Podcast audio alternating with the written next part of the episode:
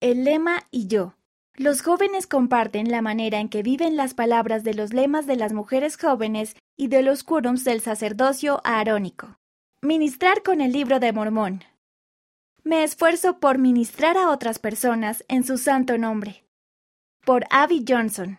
Cuando era más joven, me hice amiga de alguien que no era miembro de la iglesia. Ella y su familia habían recibido invitaciones para ir a la iglesia antes, pero no tenían interés. Oré al respecto y sentí que debía ir a su casa y darles un ejemplar del libro de Mormón.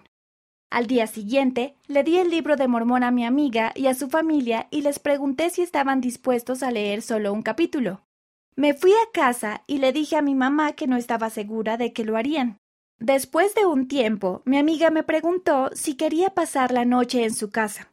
Mientras estaba allí, su familia dijo que habían leído un poco del libro de Mormón, pero que no sentían que fuera el momento adecuado para aprender más acerca de la iglesia. Durante la cena, el papá de mi amiga preguntó qué solían hacer los miembros de la iglesia antes de comer. Le expliqué que bendecimos los alimentos y me preguntó si estaba dispuesta a orar. Me quedé sorprendida, pero también estaba encantada de compartir mis creencias. Me dieron las gracias por mi oración y mi amiga dijo que había tenido un buen sentimiento mientras yo oraba. Hablamos durante el resto de la cena acerca de la oración y más acerca de mis creencias.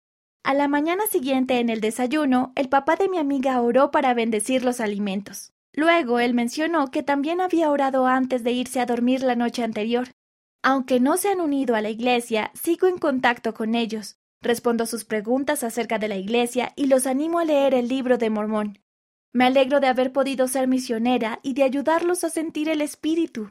Sé que al ministrarlos y ayudarlos a sentir el Espíritu, los he ayudado a acercarse más a Cristo. La autora vive en Idaho, Estados Unidos.